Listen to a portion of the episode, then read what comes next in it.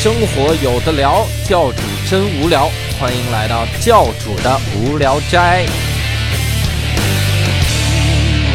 好的，欢迎大家收听我们教主的无聊斋啊！今天我们请到了一个特别好的嘉宾啊。首先我先介绍下主播，那就是我和博博。哎，大家好。哎，我们俩，我们俩今天请到了一位贵客哈，这个贵客特别的厉害，他呢，呃，就是前锤子科技的 员工。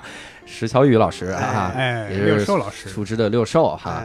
为什么要今天请到他呢？因为我们最近发现了六兽老师一个特点哈，六兽老师的出身特别好。对，大家出名门，我是保定人，他是河北保定人，我是保定人，非常开心这次来。来教主的无聊斋，我都不确定这是不是保定话，反正就是一段话。这这是保定话，先把先把驴肉火烧放下去。行，他他个徐凡说的他个是唐山话，但是他说他是保定人，是 这样，神奇。为什么我们今天特意把六兽拎出来重新介绍一下？哈，是因为最近河北火了，哎，就河北火到什么程度？就大家现在都想做一个精神河北人啊，所以这个这个河北是怎么带火的呢？它跟一档节目特别有关系。对。这档节目不知道你们有没有看过哈？这个叫做圆桌派，不是，叫做大史记 哈。大史记这个节目呢，就是从我的观感来看哈，它就是一个典型的 vlog，然后拍什么呢？就拍河北那些雷人景点。他做第一期的时候，我特别担心，就是第一期拍了一个世界上。最大的王八，拍了个鳖啊，那个 那个地方，我就在想，这没有几个世纪之最，而且河北嘛，啊，小地方是不是？就是我可爱的家乡。哎，河北又叫河北，又叫未来的北京，然后 未来北京十七环嘛。我说那能拍多少呢？没想到人家大史记这个节目一期比一期火哈，就拍的越来越牛逼，然后我们都已经。尤其是尤其是我们录制的时候，嗯，最新的那期是拍保定动物园，那简直是已经拍到了巅峰。就是我们 我们现在已经决定，就是团建就去保定动物园。还有那那个魔性的配音解说，对，特别的好。所以呢，实际上我们今天真正的嘉宾并不是六少哈，我们真正的嘉宾就是我们的大史记哈，整个节目的制作以及啊，你已经听过他的声音了啊，就是司马迁老先生。哎，就是史蒂芬老师，我们欢迎史蒂芬老师。欢迎史立芬老师，欢迎欢迎各位嘉宾、主持还有观众朋友们，大家好！我实在是不知道今天在场有河北人，如果知道这个的话，我今天肯定不会来的。你已经跑不了了，这门堵上。俺们河北人还行，河北人非常的随和大度，就是一般情况下，我在涉及到这种找河北的趣味景点的时候，你如果想到。互联网上的地域黑或者是什么地图炮，有些人就会说你黑我们，你黑我们过来砍死你。有些省份人会这样说，但河北人都说别别别别黑邯郸，我们保定你 更值得黑，我们我们廊坊更值得黑。他们不行，真的他们不行。那俺们你晒着被黑还行，不配行。我能我能我能开始说普通话了吧？我不太擅长说家乡话。对，你的人设已经解除了，是吧？现在已经不是嘉宾了啊！而且说实话，就是石立芬老师。跟单立人喜剧，包括跟教主无聊斋，其实有一个特别非常非常长的渊源。是怎么回事呢？最早的时候，石老板就是单立人喜剧创始人，他自己做了一些节目哈，他这个作为某些节目的主播，然后 哎，然后后来那期节目呢，就请到了小史老师，然后小史老师上来之后，先点评所有的主播，给石老板了一个名号，叫做一点儿不，他就是不好笑本人，是吧？他就是典型的不好笑。然后后来啊，石老板创立了单立人喜剧，然后小石老师也是来看了。单立人喜剧的演出，然后据说啊，据说我不知道是不是客气啊，百分之八十是客气，就是完全被石老板感化。这个说法太客气了，就百分之九十九 就是客气。然后说被石老板感化了，觉得石老板还是挺好笑的。然后后来就推荐给了自己的一些同事们看啊。而那个时候，史立芬老师的同事是谁呢？就是大象公会的黄成进老师啊。所以黄老师看完了之后就特别的喜欢，老发朋友圈给我们卖票，搞得我们就很尴尬，惶恐，你知道。对，就是老发朋友圈也没卖出去多，哎，还是卖出去了几张的，就是特别惶恐，就觉得演不好就完蛋了，哈，所以整个的渊源非常的光啊，这样，所以我们就特别想提问史蒂芬老师，就如何能进入大象公会工作？哎呀，哎呀，这偏了吧？你是 你是第一开始就在大象公会？对，一开始在大象公会工作，其实很简单，就是投简历嘛。但大象公会非常有意思，他不告诉你简历邮箱是什么啊？对，他不让你投到。对，首先你需要有一定的搜索能力，你要知道他到哪里能够去收到你的简历啊。其次，他的简历。呃，投过去之后会附送几道问题，这个问题都非常奇怪，基本上你直接靠搜索你是搜不出来的。然后答这个问题，呃，附送作品过去之后还要面试，面试答的问题就更奇怪了。我当时面试的时候，呃，提问的问题是一个关于中亚粟特人迁徙的问题，以及还有呃伊比利亚半岛那个摩尔人被呃西班牙人光复的几个问题，然后搜是搜不到的，你电脑就可以放在你身边，你随便查资料无所谓。哇，哎，就就当场就问吗？对。我的天哪！那我就瞎答呗，就不会 可以瞎答嘛，无所谓的，反正是吧？工作哪里都能找，是吧？没有必要在那吊死，就问嘛。伊比利亚人是哪儿？离保定近不近呐？对，下一步就是拍大象公会了 啊！对对对，听说河北的那个足球队好像请了好几个伊比利亚球星来着啊！华夏幸福非常对，非常牛逼。哎，可以牛逼！所以，哎，那当时是怎么想到就用这种形式，就是用 vlog 这个形式？因为我们理解大象公会就是什么呢？第一，我的印象就是文章特别长，嗯，然后第二就是你没有一定的知识储备，你也看不懂这文章，然后这是我的个人感觉。第三就是固定句式。哪里的人怎么怎么样，最怎么怎么样？对对，哪个地方的人说笑话最不好听啊？这可能是类似，可能是兰州人对吧？还是老板人永远逃不掉了嘛？这个，所以为什么会想到做 vlog 啊？其实刚开始想着做 vlog 是先有我的这个人设，才想到根据我的这个人设做一个什么样的产品更合适。就觉得我可能去写文章的话有点糟践了，因为我也写过那种刚才教主说的哪里的人最怎么怎么样啊？呃，哪里的人最能生孩子？那个。是我写的啊，哦，是这样。对，然后后来就想着，呢既然要做一个能出镜的啊，或者搞笑一点的东西的话，做什么呢？短视频比较火嘛。从一七年、一八年，其实火的到现在来说，已经有点火过去了。对对对。但是回来之后就做了这个短视频的节目。在策划这个节目的时候，其实想过很多。嗯啊，想过我们要不要做一个访谈节目啊？然后我们要不要做一个我去外面拍奇观，然后跟这个建筑师聊一聊天？对对对。但是最后发现。就在北京，你只要一出去啊，你不要坐高铁，随便坐一个车，从什么啊京开高速、大厂高速往外走，你就看到路边的牌子，某某某农民蜡像馆欢迎参观，对，某某某农家乐生态园，然后你就看到上面画的都是从三皇五帝一直到孙中山和毛主席，所有的中华历史 全都在上面。我的个妈！三皇五帝都给造出来了。对，就是有各种的。呃，廊坊杜莎夫人，然后就这种 啊，廊坊杜 对，保定杜莎夫人，然后唐山杜莎夫人，我我就觉得这个地方实在是不一般。如果光拍建筑或者光拍这个建筑设计师的话，确实是浪费了。因为我们一般在讲，你看，经常在网上看到有什么二零一七年十大最丑陋建筑设计评选，二零一六年最丑陋建筑评选，我觉得这个是不对的，因为。建筑设计的前提是要有设计啊。我们河北人 做什么东西是不设计的啊？照着乌龟造乌龟，照着王八，照着王八造王八。所以我觉得特别厉害，一定要好好的把它记录下来。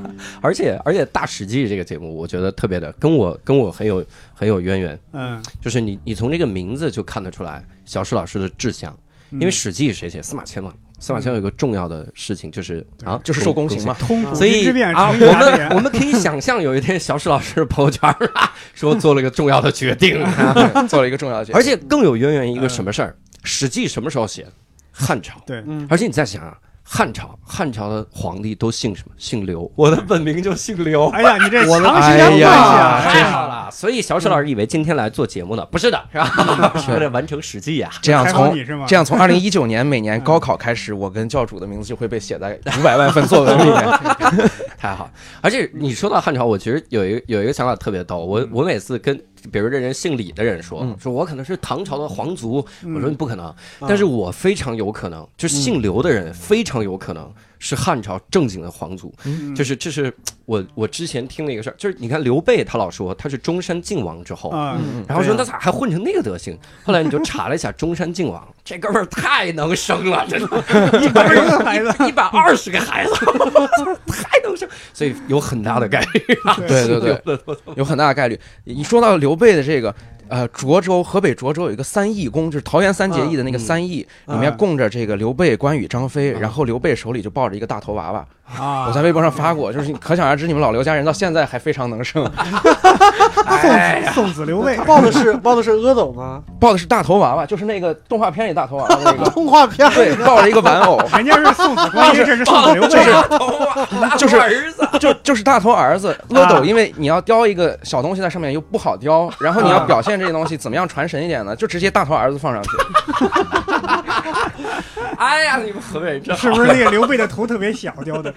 对对对，所以河北的刘家人真是不一般。嗯，真的太牛了。太了。所以，而且而且这个节目我觉得特别好，就是从第一期到后面，你可以看到这个节目他自己在成长。对，嗯呃，这个节目有个特性，就是我我特别想先问，就是为啥不开放评论呢？你看那个微信公众平台不开放评论呢？啊，其实很简单，就是我不关心你们说什么了。啊我自己做个节目，我需要问你们的意见吗？吧？对对对还需要你们投个票是怎么样？对，有这道理可能不是这个原因可能。还有一个原因就是文章数量还不够，新号对哎没有权限，对，没有权限，说对了，哎是没有权限。问的特别好，所以大家一定要去搜索“大史记”这个公众号啊。嗯。然后我特别期待底下开放评论，就是一帮河北人天天在那想，妈的，对，他说说来哪们这儿啊，哪们这儿比他们这儿强。哎，太太完美了。而且我我我其实有一个有一个观察是这样的，第一期小史老师嗯，是露脸的。就是在里面露很多，然后一直有自己，然后还穿的就特别的帅，啊戴一个礼帽，嗯然后后面开始慢慢慢慢慢就不露脸了。啊，然后到了那个威尼斯那一期，嗯然后基本上只有自己的礼帽，还真让人知道你你还是戴那个帽子的，然后再后边就没了，什么都没有了。对啥都没，就只有声音了。对我觉得我觉得这个节目也是逐渐在成长，是吧对，这样。在进化。这说明我一开始比较自信嘛，对这个节目不自信，对自己的人很自信，啊所以我把这个节目先扶上马送一趟，然后我自己就可以功成身退，就是这种想法。把节目送一程对，所以这个节目为什么能火，是我扶上去的。啊，这对对有道理，你这不得不说，人家第一期的点击量是吧？特别是哎，这后面几期的二十分之一，就是因为不出镜的节目，哎，真的很好。而且其实我我我就特别想聊这个，那你现在整个还是在一直在在做河北吗？因为我们之前邀请石老师，我们就说早点来聊，嗯然后但是小石老师说不行，我说周一周二行不行？他说不行，我说为啥？他说因为我在河北。嗯 然后我我说那你每周都是这样吗？他说我每周周一周二都在河北。现在现在是一个什么样的工作状态？呃，现在的工作状态，我首先先回答教主刚才那个问题，嗯就是河北还能做多久？这个呀真的这个问题其实有不止一个人问我，有很多的河北人在问，也有一些媒体在问。嗯。我之前在整理我自己的这个清单的时候啊，嗯。就发现河北大概还能做七八十期的样子。哎不是，哎，没准你能做一辈子，对，因为你那个老的鬼畜建筑还没拍完，新的又出来了，哎，而且我这个精七八十期是精确到市级单位，啊就是这个县级市下面的镇乡，或者我自己在宅基地上面建一个什么蜡像馆啊，向某人致个镜什么这种，啊 雕一个巨型周杰伦这种，就是单体的建筑啊，有很多人在投稿，就是说，嗯，你看我我们我们邯郸有一个巨型的大白菜，二十多米高，牛逼不牛逼？来拍一下。对我说不去，为什么？你这个就一个建筑，我有什么可拍的？啊这种东西是没有办法在河北站住脚的。对，就是你放到你放到山东、河南，好，这个东西我可以来拍一下，我可以勉为其难专程跑一趟。在河北的话，一个建筑你就是雕一个变形金刚，对能，真的真的，我一直在想，我想我河北什么时候能拍到我们县？我想了好多什么巨型的大柿子啊，什么的，就就那种雕塑，可能每个村都有一个。对对 对，这个根本就不稀奇。对，根本就不稀奇。所以嗯河北主要建的是主题公园，这主题公园我大概能拍好几十期。嗯然后我的工作状态呢，就是每周一啊，我先把前一篇的推送了啊。更新，然后收获大量的赞誉，对。好潮如瓶。哎，然后好评如潮，好潮如瓶，对，好潮如瓶。然后接下来我就整理行装，第二天早上出发，嗯。一般是从北京西站走，为为什么？我得去保定石家庄嘛。啊，对，然后去那儿之后拍拍拍，整个这一期所有的素材，我是嗯。两台设备，一台手持的 GoPro，嗯。然后加一个防抖云台，然后另外一台是个微单，然后拍不清楚的拿微单来聚焦，回来之后按照时间线把它全都剪出来，嗯，然后我在里面排除掉一些没有用的，然后有一些顺序需要调整，对。调整好之后，我自己给它配字幕。配完字幕的时候，就是我要精确第五秒到第第七秒说什么，第七秒到第十秒说什么，甚至一秒之间要说出一句话。啊，然后就把这些全都搞好之后，我就把它录音灌进去啊，压做字幕，然后混时间轴。这事情就全都解决了。我刚开始拍的时候啊，很多人都注意到一个问题，就是我这个画面实在是太陡了。说渣画质，你这个东西怎么会这么难看？这不像一个产品。然后就有些很多不要脸的这个科技企业说。哎，你好，商务合作，我们是一家生产云台的公司，请问你们有没有防抖设备？我说没有，怎么着？说能不能给我们露出一下？我说你准备花多少钱？啊，目前还不准备花钱，准备赞助一台云台。我说你打发要饭的呢？后来我就自己买了一台云台，大概是这样一个工作流程。关键是一直就没等来大疆，是吧？对对对对，是一直没等来。全程下来就你一个人完成是吗？是是是，全程就我一个人来完成。但是后面的话，呃，我有一个助手会。帮我来做一些技术问题，比如说剪辑啊，这个粗剪，还有混时间轴、配字幕，然后加片头片尾，这个是由我的助手来做的。然后内容输出是我一个人来负责，我就来写这个台本呀，负责剪辑，该在什么地方出现什么样的画面，哪些画面值得把它删掉，呃，好的就给删掉，黑的人家就给挂上去，对吧？其实不是啊，是非常客观，因为就基本上没有什么好的可看。然后基本上就是我一个人现在在这样做。啊，我感觉这是一个特别标准的纪录片的一个流程。对对对，啊，纪录片的都是一个人拍出来的。而且刚知道，没怎么看过流程，流程只是不是体量，不是体量，吓人。而而且我觉得那个台本要写很久吧？你当然你你你自己每次拍的时候会说话吗？呃，不说话。我是这样的，因为刚开始那几期为什么不太好看，就是因为我有一个预期。拍一个大王八需要拍哪几个角度，说哪些话？拍一个大的福禄寿酒店需要说哪几句话，哪几个角度？对。但是后来我发现，现实远远比我想象的要更精彩啊！我到那里之后，就会有很多东西你是完全无法预料到的。对。比如说我在拍《东方巨龟园》的时候，我想这里有一个一千九百九十七吨的大乌龟，好，那这个乌龟很牛。但是我去那儿之后，没有发现这个老头用海水养锦鲤，用淡水养鲨鱼这件事情，我是不知道的。就是，就是一个老汉每年花一百万配出一种介于海水和淡水之间的淡的盐溶液，比海水要淡，比淡水要咸，然后能够同时养。鲨鱼和锦鲤这种事情我是不知道的，我遇到了很多这样的情况，所以我就想，我不如先如实的把它全都记录下来，回来之后根据我记录的，我给他配台词，对对，流程就整个颠倒过来了，流程颠倒过来，效果收到收到效果好，那就说明河北太精彩了。啊，不是我的功劳，荣耀属于河北，对对对对对，我我我觉得后面开始就已经就他很多的台本就已经变成了。标准的单口喜剧，就喜剧的那种感觉了，就是他去那个保定动物园里面有一个哥德堡号那个鬼屋，然后在那鬼屋里，他说：“哎呀，这个鬼老拍我，一直拍我，一直拍我，他这个手一直拍我，然后拍到了一个断头一个镜头，说你看上一个游客头都给人拍掉，我都觉得笑死了。还有那个。” 为什么名字叫哥德堡？里边全是中国鬼？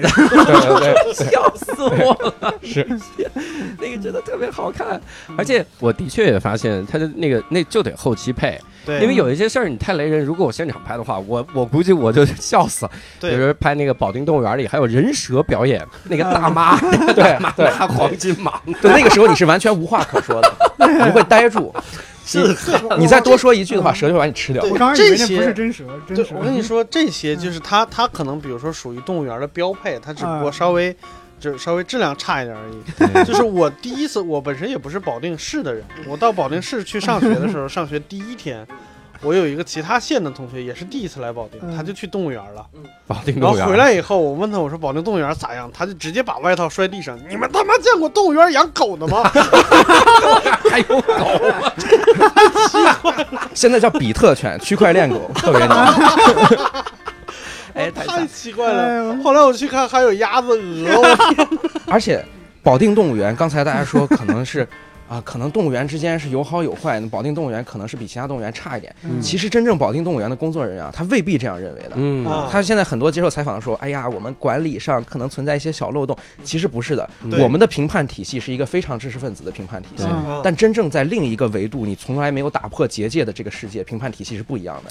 比如说保定动物园的做蛇舞的这个阿姨就跟我说：“北京野生动物园蛇没法拿出来，为啥？对你交了钱之后摸不了。”我们这十块钱能跟你耍，对啊，所以你按照这个评判体系，我觉得最牛的还是保定。你知道对，就是河北人民啊，就是全国没有任何一个省会说自己是另一个城市的郊区，河北人都是乐在京畿，你知道吗？啊京京畿畿就是对对对对，就是我们是北京的郊区，后花园儿，对？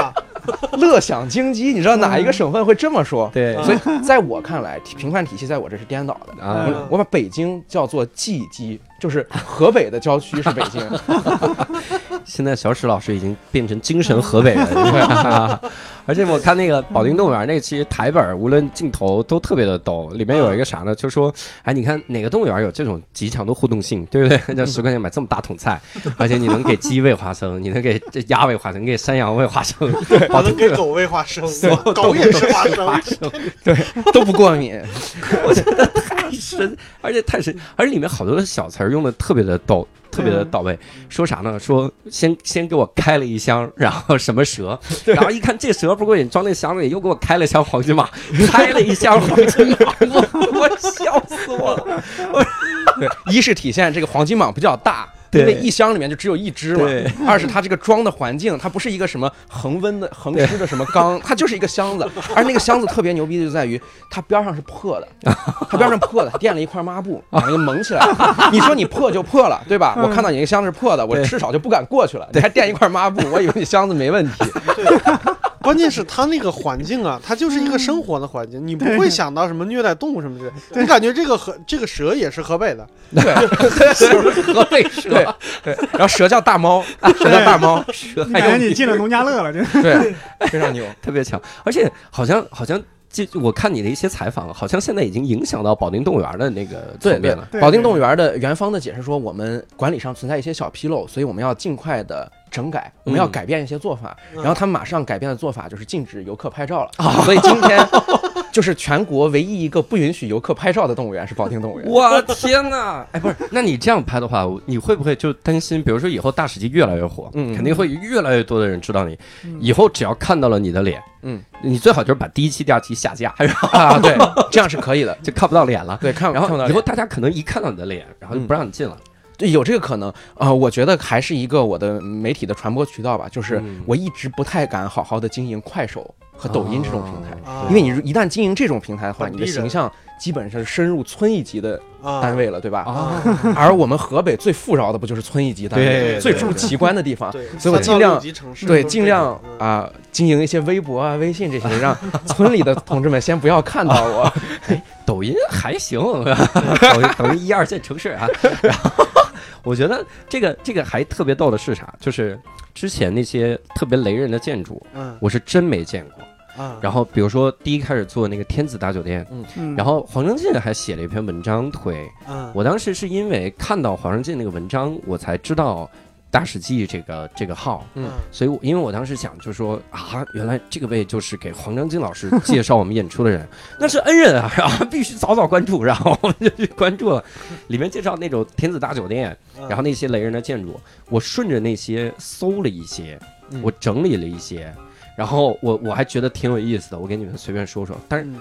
刚才我们台底下聊的时候，然后小史老师说应该应该有有所耳闻，因为他肯定是做过了一圈的功课哈。嗯。我先说一个这个衣服类的哈，就是三件套，中国三件套，那个在哪儿呢？在那个伊川伊川县，嗯。他们有一个就是它北边那个进进伊川县的那个公路，嗯。公路上他做了一个大的拱门，就是就钢做的拱门，嗯。那个拱门你要正着正着正就是直立着，我觉得那是个拱门，嗯它是要斜一点的，就斜过来，感觉是一个哦门马上要倒下那感觉。。对对对，它做成个飘带的样子，嗯 但所有人看了之后就是一个大红裤腰带，还是斜着的，红裤腰带放在那儿，所有人看，这网友说的特别逗，一个说是红裤腰带。嗯还有一个网友说，这根本不是红裤腰，这告诉你这是个圈套，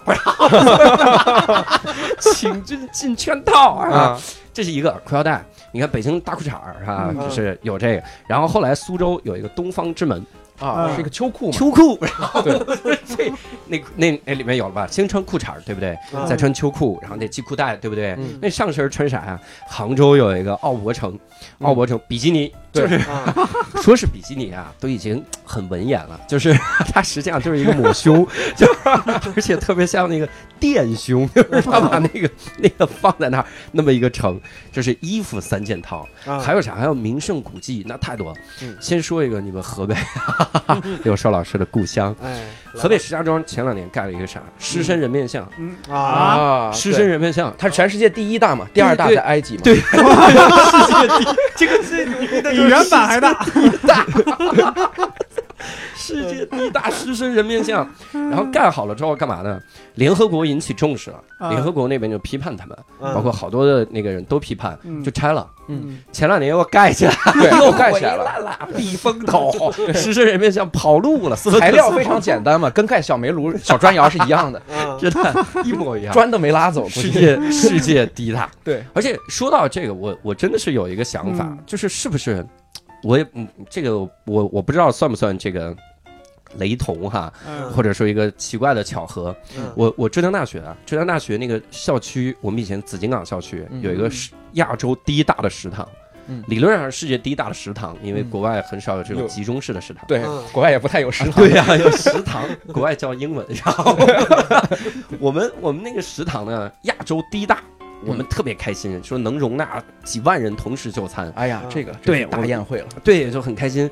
但是呢，到大三的时候，就听说我们变亚洲第二大了，哦，为啥呢？嗯好像就是河北嗯哪个哪个大学嗯还是哪个学院嗯盖了一个比我们那个。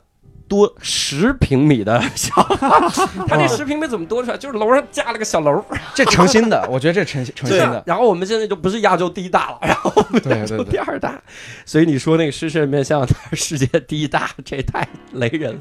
还有什么雷人？福建福清嗯，有一个园艺园它里面有个塔叫天成塔，嗯。名字叫天成塔，实际上就是埃菲尔铁塔，嗯就是结构一模一样，但是牌子挂着天成塔，而是这样。对，还喜欢模仿啥？江苏有一个叫阜宁县，嗯。有一个叫白天鹅公园儿，嗯。你进白天鹅公园儿，它它有，你公园儿总得有一个那个公园儿那个标题。嗯它一般不都是修个什么假山，然后嗯上面放个花草那个，或者是一个风水石，哎风水池啥的。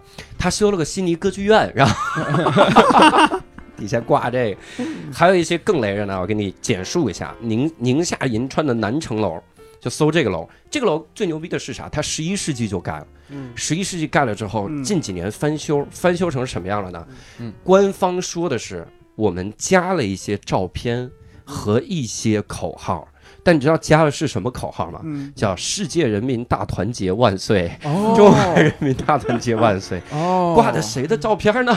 城楼上挂照片啊，是不是对一模一样？所以它现在叫小天安门，啊，啊，叫小天安这个门。太牛了。红色经典了。还喜欢挂啥？山西临汾有一个叫姚庙广场，嗯它里面有华表、天安门、金水桥。最牛逼的是，这是三件套吧？嗯，你再修一个临近的，修啥呢？他修了个天坛，哎，这样就不用来北京，省得办进京证了嘛。真的，一模一样，就啊，不输的这个工艺。对，还有还喜欢模仿啥？就安徽阜阳，安徽的这个阜阳的那个政府办公大楼是国会大厦，啊，长沙海关是国会大厦，然后南京雨花区的那个政府不是国会大厦，是白宫，是白宫。更牛逼。对，还有广东东莞长安镇的政府，政府这个是我见过最敢想的，嗯。他修了个人民大会堂，嗯。就是。呀，我都不知道他在怎么想。他说啊，我们开会的时候啊，要有那种两会的感觉。对对对，还有一个最神奇的一个村子，就是中国第一富的村子——华西村。嗯。嗯。你想到的所有名胜都有，然后哦，世界公园啊，就是对。真的是啥都有。天安门有没问题，长城得有吧，是吧？嗯而且你再往国外想，欧洲有啥？凯旋门有是吧？然后美国国会大厦有是吧？然后悉尼歌剧院全有啊，就在这个里面，全是各种各样的这个东西，天哪，不用出国了，办什么护照啊？真的是这个感觉。所以我就一直在想，就是嗯你说像这种他们建这种雷人建筑，包括可能你去看那些的时候，你你有没有想过，就是他们为啥要盖这些？他们出于什么样的原因？啊、我觉得首先他们为什么要盖之前有一个大的前提，嗯。就是他们有什么条件来盖。啊对对对，这个事情特别重要，嗯。所以你在发现这些建筑或者是这些奇观，它有很明显的地域分隔特征，就是你一旦到了长江以南，你发现很多的奇观，它大概分两种。第一种是苏州的秋裤这样的现代建筑，它是直接用拟物设计的，不是什么好的设计事务所，而是甲方说怎么样我就怎么样，用现代建筑的手法给你做一个拟物建筑的表达。然后，呃，第二种奇观是怎么做出来呢？就是我们这一个村子，家家出国。然后家家偷渡，家家是海外华侨。然后我在我家里面，我把我家按意大利风情来修，你把你家按西班牙的房子来修。然后我们两个人互相之间斗法。然后我有一个巨大的喷泉放在家里的一楼，喷泉里面养的全是锦鲤。然后我在三楼修一个直升机的停机坪。啊，它一般情况下是这种老百姓会修自己的家。对啊，然后华北。尤其是我最钟爱的我的家乡河北省是非常不一样的。啊，河北省呢，很多大量的它是农业用地，这个地没办法去流转，对对吧？那我能干点什么呢？不种庄稼了。然后我现在家里面的房只要一拆，北京边上的房子只要一拆，那我就有钱嘛。嗯，有钱呢我就修一点东西，修一点东西。我们北方人，像河北人、山东人、河南人有一个特点，就是一定要向重大公共事件致敬，向重大革命历史题材致敬。对，所以就会修一些特别吉利、特别正面，就是充满了力量、朝气蓬勃的这种东西。对，所以它会集中在这里。刚才教主说的。啊，凯旋门呀，狮身人面像啊，天安门。嗯，其实我做过一统计，你们谁知道中国有多少天安门？啊，不知道，一个是吧？觉得北京天安门不对，中国有五个天安门，五个。对，全世界有多少凯旋门呢？一个呀，不是巴黎吗？全世界有八个凯旋门，六个在中国。哎，那都国外还俩呢，不错。对。好，那全世界有多少白宫、国会大厦、埃及金字塔？这些你全都可以在中国找到复制品。对，白宫我甚至见过有的村的村委会就修成白宫。对，哇天，村委会按人民大会堂的标准盖文化馆的多了去了。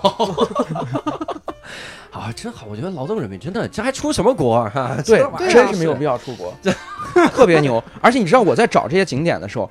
按照教主的这种找法，是我刚开始做视频的时候，就是我心里想，就是奇葩景点、奇葩建筑、奇葩的啊这个那个。对我去搜的话，发现这些东西很快就穷尽了啊，就没有特别多。这个跟我的经验不符。对，我觉得中国人民一定比这个更伟大。对，一定比这个更加勤劳勇敢。雷同对一点。所以我就想，可能我觉得奇葩，别人并不觉得奇葩。最后我就改变了搜索策略，我不再用什么特别科学的。呃，搜索的办法，对。我会直接点开大众点评或者直接点开百度地图这种东西，我在里面搜石家庄周边景点排名前四十，然后哗就会出来一串，有的打三星，有的打两星，有的打四星，然后你就看，我去前四十名里面二十五个都是都比网上搜到的牛逼，精彩。对，那那比如说那个东方威尼斯那个，嗯，你是怎么搜到的那个？东方威尼斯其实你如果去这种日常的生活网站上是可以找到它的，对，就大家对它的评价并不是负面的，但是也有一 些是负面，对，也有一些呃专门整理这种奇葩建筑的人会把它整理成一个比较奇怪的现象，因为它模仿的那个澳门的威尼斯嘛，然后跟拉斯维加斯那个也比较像，对，还有最早的这个源头是东京的一个商场，然后东京的商场这样做。但是他们都各有各的不足，完全没有办法跟石家庄威尼斯比。比如说东京威尼斯，虽然它是有蓝天白云的，对，但是它没有河。澳门的威尼斯它有河，但它没有船啊。意大利的威尼斯有河有船有蓝天白云，但是船上面没有大喇叭，不能给你放荒凉的童话。人家意大利威尼斯那就是威尼斯，对，那比不上。我现在我就是你们一定要有一个包容开放的态度啊，就是千万不要一想到。金字塔就是那个 the 金字塔或者 z 金字塔，不是那样的。有道理，我们就看谁的工工艺好，谁的活 细嘛，对吧？不管你的你你谁先造出来，干活细我对，就谁干活细我服谁。哪家好我去哪。意大利的威尼斯就是意大利的威尼斯啊，那个他们那个威尼斯水很浑，然后你看里面没有什么鱼，然后那个船是就船夫在那懒洋洋在那等活，也没有什么人坐。对，他们石家庄的威尼斯。这个水特别清，是自来水。你可以看到那个 泉眼，就是你看游泳馆见过吧？它循环的时候，那个咕嘟咕嘟咕嘟咕嘟，有一个水，有一个眼在那冒水，然后底下啊一点点苔藓都没有，因为旁边不是土地，旁边是瓷砖包过边的 啊。华北地区的几乎所有的水系都是有瓷砖包过边的，这就罢了。游泳馆里面你要让水咕嘟咕嘟咕嘟，你就很难在里面养鱼了，因为鱼可能会被吸进去。但人家里面有锦鲤。适应了这个环境，所以我觉得特别牛。水清则无鱼这种事情，河北人都可以打破。对你跟我讲什么意大利的威尼斯，我们中国人出去旅游，很害怕东西吃不惯嘛，背方便面啊，带一点牛肉干、香肠什么的。有什么必要呢？我们河北的威尼斯可以吃小火锅，可以吃烧烤，然后可以吃麻辣香锅，你随便来嘛。黄记煌三只焖锅，对，点了之后在船上吃，对，点了之后在船上吃。里面还有好几句我我觉得都特别的逗，就是船夫都不相信我来坐船，船夫不大相信有人要坐这个船。对，船夫他们就是。中国的景点，尤其是呃华北大地的景点，它有一个特别强烈的特点，就是原来老国企的那个做派，就是我这个地方已经萧条了，或者已经不被主流视野所认同，啊，大家。啊，打开一个演出软件，看不到白洋淀每天有十七场音乐剧在上演，只能知道国家大剧院有什么音乐剧。哇，对，所以他们一般情况下是处在一个自暴自弃态度。好吧，也没有人看到我们。那既然这样的话，应该也不会有人来玩儿。那我就每天在那坐在那玩手机、打电话，然后什么事情都没有。然后我每次去到这样的景点的时候，我都二话不说，不问价格，我是直接冲到那儿去，我说一个人包船。然后他当然就会很奇怪，这人疯了吧？疯了，多久没有见到这种情知音啊场面了？然后。他就环顾一下那个船上四周，大概这个船能坐八个人。他说：“你包船吗？”我说：“包船。”天哪！我天哪！我觉得特别的牛。有有有一期，其实我印象很深刻，它其实引发了我的思考。嗯，就是啥呢？就是河北美术学院，就是霍格沃斯华北分校 那期，那期那期让我觉得。他不是不用心，嗯，就这个，他真的很用心，对他真的很用心，非常用心。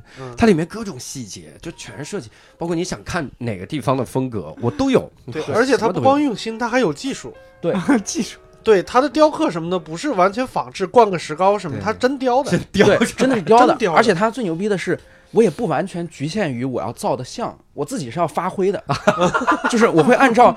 历史课本上面画杜甫老爷子那个形象去画梵高，这个发挥太猛了。对，书画诗画相通嘛，就对，都是相通的。建河北美术学院的这个老爷子，也就是这个河北美术学院的校长，特别体现了说这个呃书画相通啊，这诗画相通这种呃想法。为什么呢？因为他本身是一个画家，他到欧洲去考察旅游的时候，他就发现。绘画这个艺术啊，不是我们真正最值得学的。我发现西方真的牛逼的是什么？是西方的建筑。他当时到那个米兰的米兰大教堂，就感觉心里被击中了。哇，这个建筑真的像一个玲珑塔一样，能雕成这个样子。那我们中国居然连城堡都没有，不行！我回去之后得搞城堡。老爷子就撂下了，毅然放下画笔。就是放下画笔，扛起锄头，然后筚路蓝缕的打造出了美术帝国。哇，这种民族气节，对对，好感动啊！对 这个感觉，就是现在你在想，嗯，全世界最大的城堡是哪里？迪士尼不是的，河北美术学院。对，所以以前我们会。以前在我我的节目出现之前，很多人会把河北美术学院叫第二迪士尼或者小迪士尼。现在大家它火了之后，大家完全可以去把迪士尼叫小河北美院或者第二河北美院。哎呀，哎呀，太太猛！而且我我觉得那里面提到了一句，说这个景点还是要卖票进去的，是吧？对，这景点是卖票的。这景点卖，说是个大学，然后以后以后我都怀疑去迪士尼看那个白雪公主，他们都在唱评剧。我 河北梆子，对，他卖票的有一个闸机。十块钱的门票进去之后，你就看到卖票是合理的，因为一进去之后就有一个观光导览图，做了一个特别大的图，然后这个图旁边配了一段小小的文案，这个文案实在是太牛逼了。这个文案说，在这里你可以携带你的娇妻宠儿，泛舟碧波之上，哇啊，什么地中海波光粼粼，然后中华仿古街啊，然后养生休闲 啊，然后吟诗作对，凡是你想要的，河北美院都有。他是这样说的。对，太牛，就是完全没有吹牛啊！这个文案绝对不是什么，对吹捧一点点都没有，真是所有想要的都有。你看在那里面拍。林黛玉大战伏地魔，或者哈利波特大战还珠格格，是完全没有任何问题的，根本不用自己搭棚了。我跟你说，我就感觉这有点像网剧那剧本的。有 河北美院还真的有一部网剧，大家可以回去看一下。是吗？对，那个你直接在搜河北美院，可以搜到那个网剧，具体叫什么名字我忘了，但是特别牛。一开始就是几个杀马特少年在那说：“我们进魔法学院了。”下面。我们来女主角来给大家展示一下你的魔法吧。然后女主角就展示了一段魔法，然后就把一个人从笼子里面直接升了起来。然后河北美术学院每一个人都有一只大狗，这个大狗就是他们的召唤兽。然后这大狗还不听话，对，就是整个一部非常神奇的呃网剧。大家可以搜一下，很多我拍摄的地点其实都是有相关的影视作品的，就包括那个东方巨龟园，它不是有一部电视剧嘛，叫《野河畔的男子汉》，就是讲这个老汉，对，哎，对，没想啥呢狂野的野，河流的河，野河畔的男子汉，就是讲这个老范是怎么在野河畔养这个甲鱼，带领全村发家致富。关键取景地就是在他的东方巨龟园，你想多 厉害？就是有很多的地方被忽略了，有很多好的文艺作品被忽略了，我要把它们全都发掘出来，感觉肩上沉甸甸的使命感。对，这个 功德无量，功德无量。而且你说到你说到这个感觉，我我觉得他他反而让我有一种就是那种怎么样的？就你看我如果我去这些地方，嗯我可能就不会想着我会去一个很高大上的东西。嗯，但我看到那些之后，我反而会更欣赏那些东西。我觉得哇，太好玩了，可能还有这个 玩意儿。对，反而从另一个角度提升了我的趣味，可能是这样。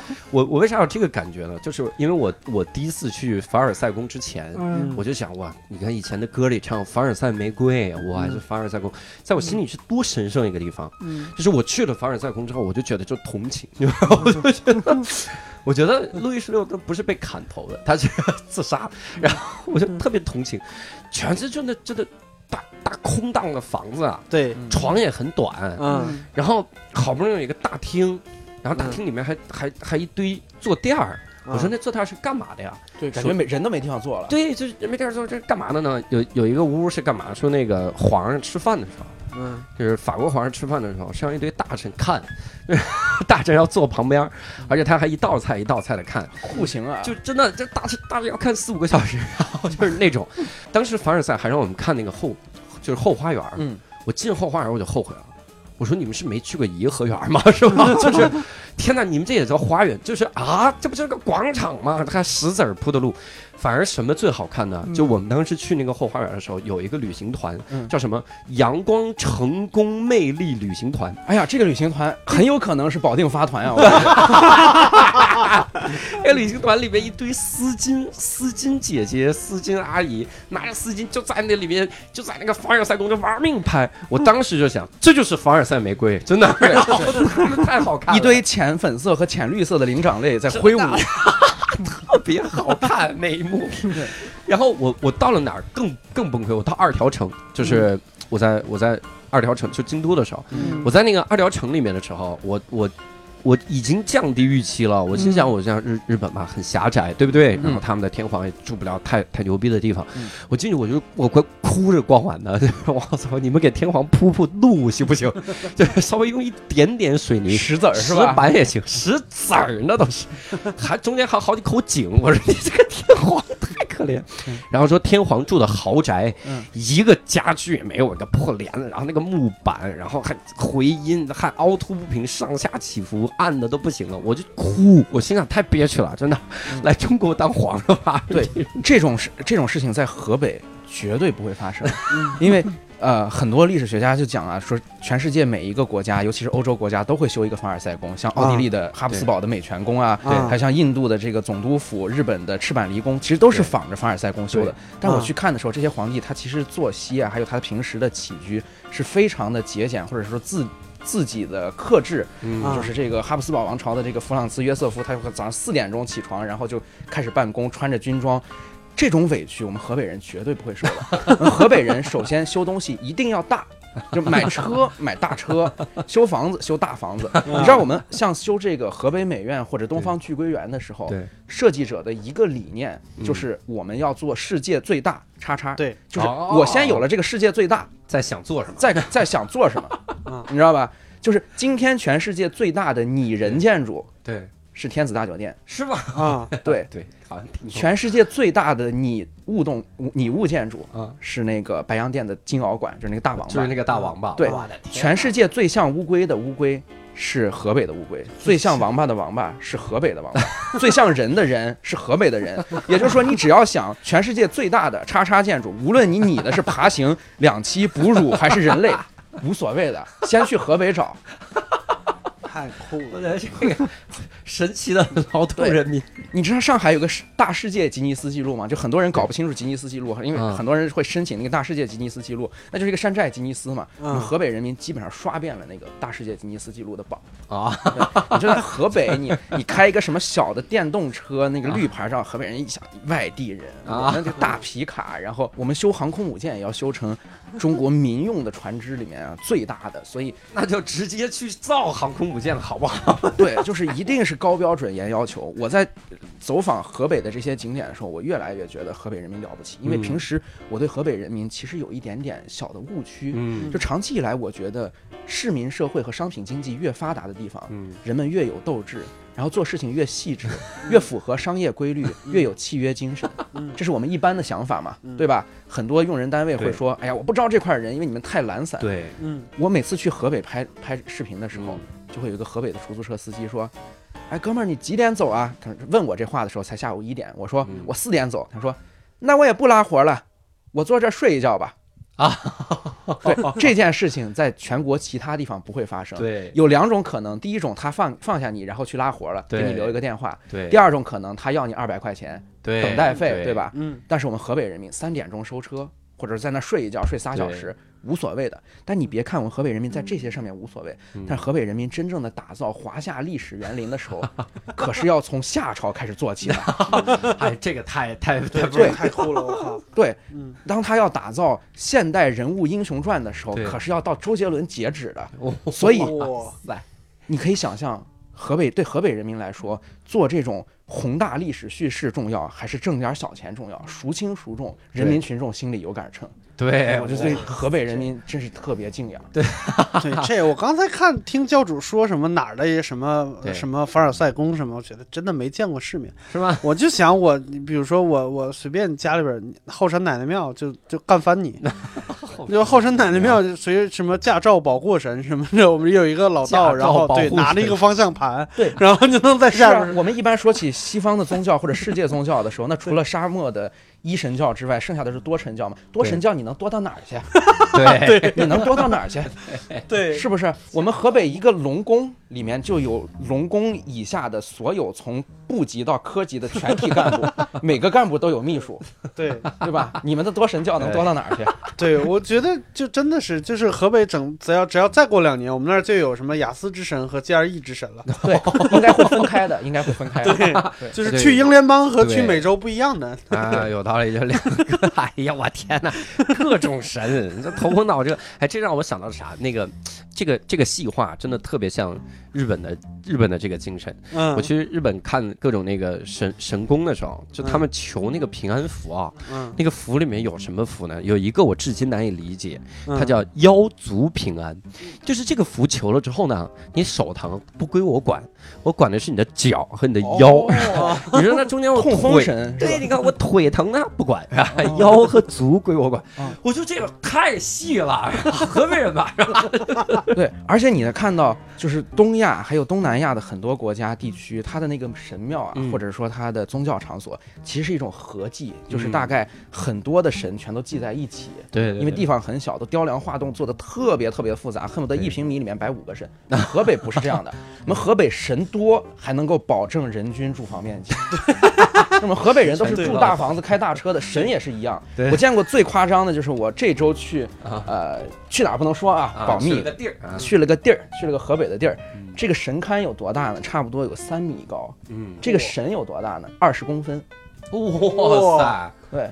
你就真的看是像一个像天主教的圣物，或者是佛教的舍利子一样供在那儿，但它其实是神像。天啊！对，就是那个延展空间是非常大的。哇塞！啊，哎，其实你这你现在说了没事儿，我们这周放不了。对，放不了。但万一他那个节目延期呢？这周也放不了。对，他那个节目把延期，这比拼谁延期，这哪能行啊？神奇，然后那那比如说河北，你是真想打算一直做做八十期吗？啊，我是这样打算的。对，河北的这个人设既然已经树立起来了，嗯，第一个原因就是我一定要把这个河北的人设建立起来。我现在每一条微博发出去都是来自河北联通 iPhone 六 Plus 嘛，对吧？啊，就首先与河北人民建立这种亲情亲情的纽带，就是自己人老乡，对吧？那河北人民这么的宽宏大量，这个呃。如果这么好的得天独厚的环境我不利用了，难道我去别处让人家说啊我砍死你怎么怎么样？那是不行的，对吧？第二出来你要去哪儿了都。第二个原因为什么要停留在河北？就是我大概做过一个统计啊，全中国除河北省之外，大致相当于河北省。哦，河北省除石家庄之外，大致相当于石家庄。哎，所以这是一个富矿，由不得我。哎，那就那就一吃错吧。这个节目就根本叫大史记、大河北记啊！对对对，是 河北发展史。对，我觉得挺好的，给给给河北来几个标签吧。河北一直河北人一直跟透明人一样。天哪！对你一说你哪里人，我说河北人。哦，好吧。对。而且我觉得看这个。就是看了这个节目之后，我反而产生了一个什么心态呢？就是我反而从里面学到了很多特别乐观的东西。嗯，这个什么乐观呢？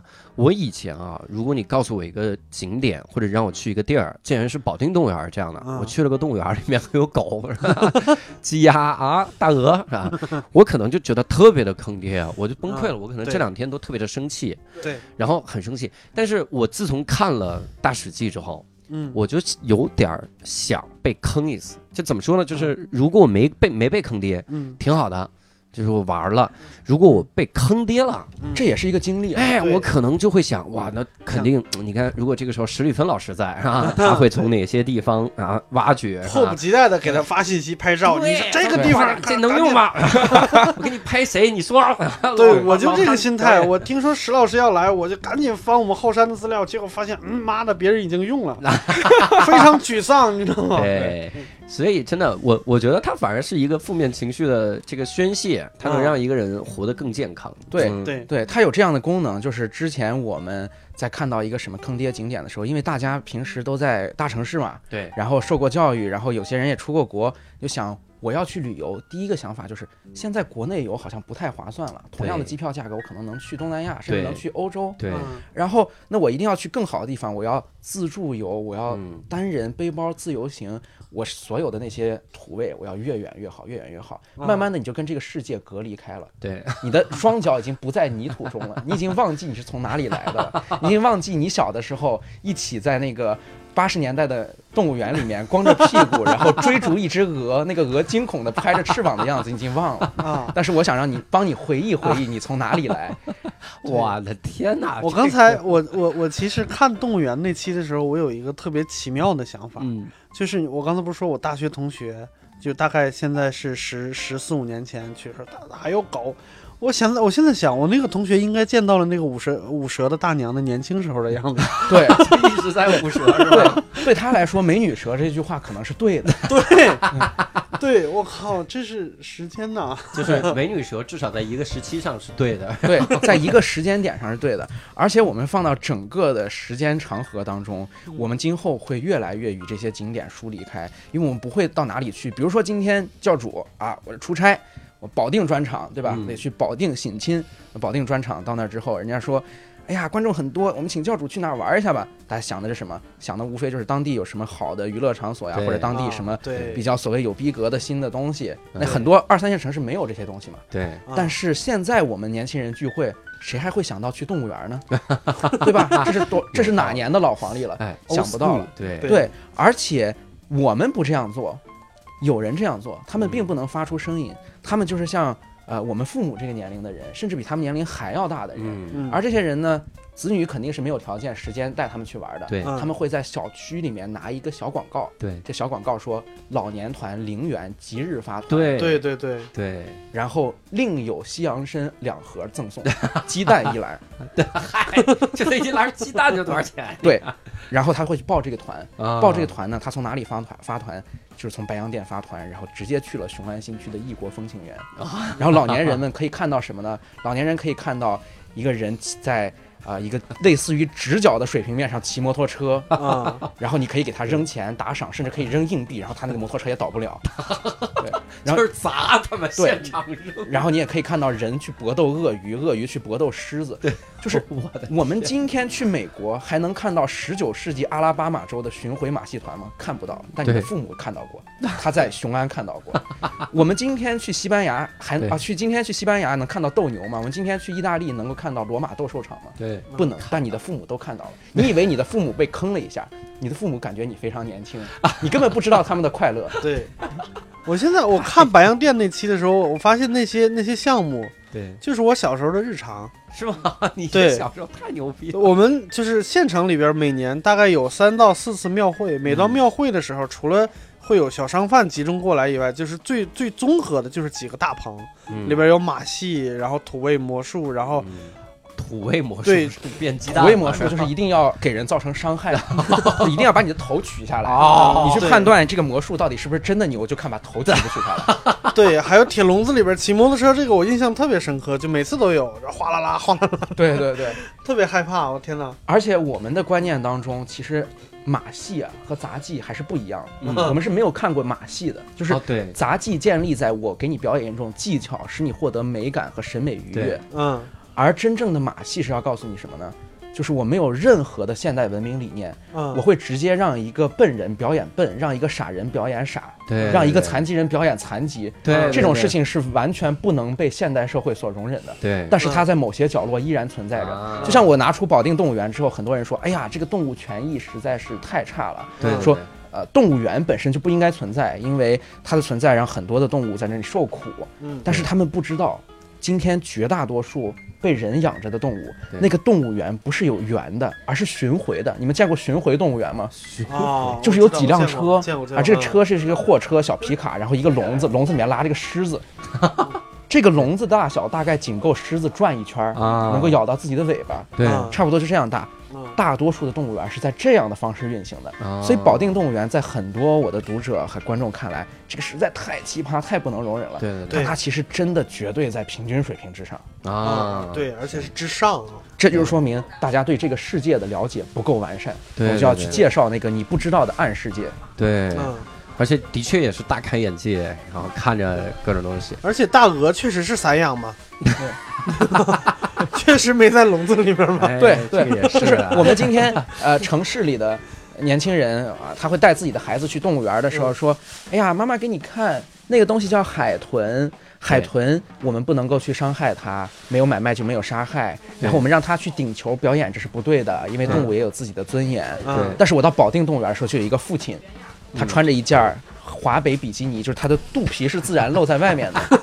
华北比基尼这个是对，然后他去，他给他的儿子说：“嫂子过来。”然后嗯儿子过来了，他儿子没有穿裤子，就没有穿任何裤子，就下面整个是空的。然后他给他儿子说：“你去捉那个鹅。”然后这小孩就跑上去去拎那个鹅的翅膀啊就这种狂野西部片一样的事情，今天你已经不常接触到了。无论是这种动物还是这样的人，你都不常接触到了。太牛逼了，我我现在想，那不就是我吗？下边不穿裤子，我还有好几张那种照片呢。抓鹅的时候撵狗，木鹅少年马季，对，那那最终你这个节目是想做成一个什么样的？你有想过吗？我最终节目的想法啊，其实这个节目刚开始一直把它叫实验视频产品，就是说我一直在一个探索和摸索的过程中。对，呃，如果看我们那个微信订阅号的话，就会发现我的节目的形式，包括更新频率，包括每次更新的题材，其实都会在变。嗯啊、那现在为止基本上算是定下这个调子了。嗯定下的调子就是说，我要去呃给大家介绍奇观，而这种奇观不仅仅局限于建筑，也嗯局限局限，也不仅仅局限于其他任何器物层面的东西，甚至是人。嗯。甚至我可以去专门拍一个，呃，敞着肚皮让自己的孩子去抓抓鹅的这样一个人，嗯。呃，或者我也可以去这个北京大学或者中科院去采访所有制造永动机成功的人，啊，去做采访所有论证地心说成功的人，那 不都那些大学门口吗？对这些奇观全都是我们平常不常接触到的。对对，甚至大多数一旦涉及到人，一旦涉及到互动的时候，嗯我们是会敬而远之、退避三舍的。嗯而这种东西生活在我啊、这种东西存在于我们生活当中，嗯他们没有发现过，他们也没有被发现的这个渠道和管道。嗯而你如果不了解他们的话，你突然出现在他们的面前，你会觉得受到了冒犯，嗯或者你会觉得。哎呀，这个事情不可理喻，这个人神经病，这个人是疯子。嗯其实不是，每个人只不过是按照他自己的逻辑在行事，嗯他自己花钱做他自己愿意的事情，跟跟你花钱做你自己愿意的事情，在本质上没有高下之分。对对对，这种人我有一个，就是新街口的麦当劳，嗯每天晚上两点以后全是这种人。嗯，是吗？你你你就跟他聊吧，就是每个人都有一个极其悲惨的故事，而且每次聊都不一样。说哎，对，有科学家吗？有啊，啊，哲学家和科学家。对，哲学家、科学家，而且一般都是逃婚逃出来的，啊，就是季春生那种，啊对，全是那种人。对对对，哲学家和科学家，我是想后来要做的，而现在。目前你们看不到的，我这个节目当中的我的一些预期和想法，也可以在这儿透露一下。嗯一个是我要去了解这样的人，嗯还有就是我要去可能会跟这些地方出来的呃大 V，或者是呃这些地方有代表性的人，我去跟他接触一下。对，比如说我黑了一百期天津了，嗯。我觉得天津这儿可笑那儿可笑，我可不可以去接触一下？郭德纲老师，问问他是怎么看待天津的？啊，啊对，那比如说我现在做了全中国所有的这种呃有当代设计师事务所建出来的农民审美的摩天大楼，对那我可不可以跟这个设计事务所的设计师聊一下，当时甲方让你怎么做的，你是怎么想的？啊我追着你的作品看，发现你的每一个摩天大楼上都有一个大铜钱儿，你是怎么想的？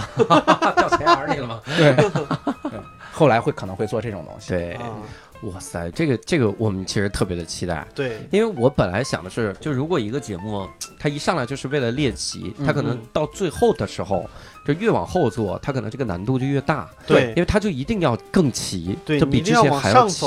而且你的选题库是永远在缩小的。哎，对，而且这个是越用越少。嗯，你说我总不能先拍完世界上最大的王八，然后拍世界上第二大王八，或者世界上最大的王七，这不可能。啊对所以，一旦是我的核心的目标是我为了让大家看世界啊，那这个世界太多了，而且它是层出不穷，对。对，就是你永远也拍不完。一个人的一辈子是不可能把世界每个角落都拍完，所以它肯定是一个很大的苦。是是，所以我们特别期待大世纪在后面的发展哈，嗯。所以也也要跟各位再次提醒，一定要去搜这个公众号啊，微信公众号，嗯。以我们无聊斋微博的流量哈，就是两个人，然后 惨的流量，然后关注大史记啊，史记就是史记的史记啊，对，大就是大啊，就是大史记这。个痛苦比史记还要哎大，。你这个名字名字都特别像河北，啊对。个大嘛，河北对吧？都都喜欢把什么叫大什么。哎。嗯，而且世界第一大史记，而而且而且你们发现没有，就是河北人在表达可爱，就表达一个小孩可爱的时候，他不说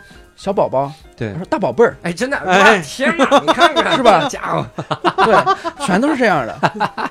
六兽老师一直愁没有河北的段子，然后现在可找了河北段子可多了，就是我们河北人不是啊、在除了制造奇观方面都很懒散嘛。河北嗯所有的地名儿不适合用一个普通话字正腔圆念出来的。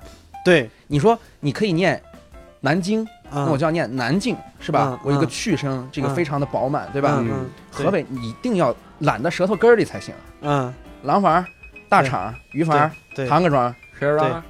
对烙铁，对，烙烙铁，对 你必须得这样说。对就是基本上是一种美式英语说的。对对，就河北是中国最接近美国南方的地方。天对哪，我就是你到你到你到保定市的那个那个公共呃也不是就是大巴站嗯，去看他那个大巴上面牌子写的那个，就基本上牌子上面写的字儿都不是他原来的发音。对，是的，都不是原来的发音。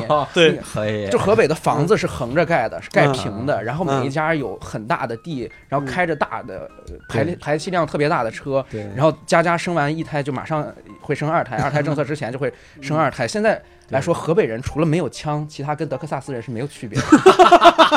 哎呀妈呀，我们住了这么南部对啊，我家我家以前那个就是开工厂的旁边有一个村儿，然后我我我就一直就觉得那个村名特别土，叫省城。嗯，我就一直没明白是哪哪个词儿，然后嗯后来我看村头立了个牌子，上面写着“舍”，就舍弃的那个舍，啊舍龙城。我觉得这个地方有有故事，你知道吗？啊对对，然后当时念着叫省城，双城儿，对双城，对，哎，河北地名你必须这样念，捏住鼻子，就是有人，就是你一旦被绑匪绑绑架，他给你嘴里塞了一个袜子。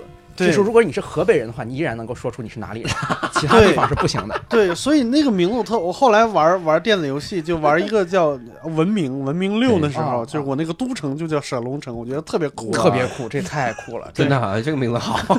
京畿重镇。对，好，所以啊、我们希望大家多去关注我啊，这个史蒂芬老师的大史记啊，然后也可以在微博搜索史蒂芬啊，史蒂芬史就是史记的史，啊里就是里外的里，芬就是芬芳的芬啊，对。这个特别河北，对。那种荷荷花那种浅绿和浅红的那种配色，就像北京的电动车牌照，这是个标准的白洋淀审美。淑贞芬芳，对，这个这个名字是为河北设计的，太完美了。这四个字就是河北姑娘的名字。聊完这一期，我都有点变精神河北人了，让我们都成为精神河北人啊！然后希望各位多多了解河北啊，不是什么玩意儿，多多了解《大史记》这个节目啊，通过《大史记》来。真正了解河北，希望大史记以后的副标题就说在这里读懂河北。对对对，读懂河北。